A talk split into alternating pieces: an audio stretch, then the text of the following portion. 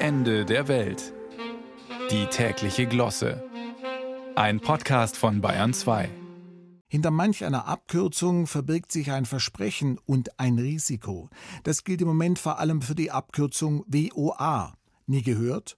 WOA, das steht seit 1990 für das Wacken Open Air, eine besondere Form des Schleswig-Holstein Musikfestivals. Das Versprechen heißt vier Tage Party im Outback des nördlichsten Bundeslandes mit jeder Menge Hardrock und Heavy Metal Musik. Und das Risiko, nun ja, es ist eben ein Open-Air-Festival. Und in diesem Jahr bedeutet dies vor allem eines, es schüttet wie aus Kübeln und da sind manche Metalheads etwas dünnhäutig geworden.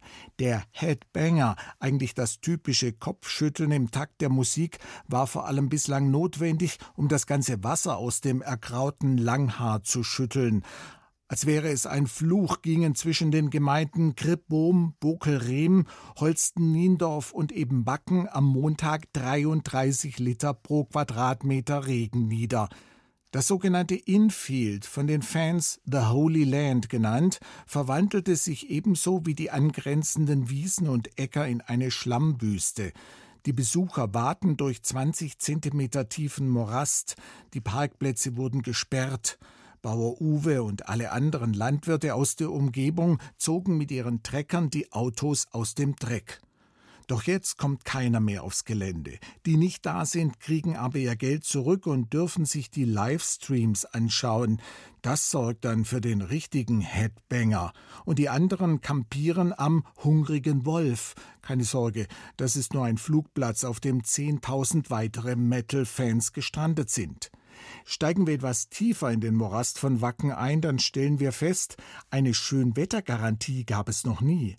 Es war immer wieder nass. Für einen Südländer ist das auch nicht verwunderlich. Wer in Schleswig-Holstein Urlaub macht, hat schon immer einen Friesennerz bei sich.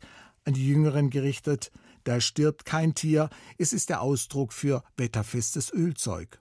Und so hat man für jedes Wetter was dabei. Ein Wackenbesucher moniert in diesen Tagen, im vergangenen Jahr sei es schon sehr staubig gewesen. Ja, was nun?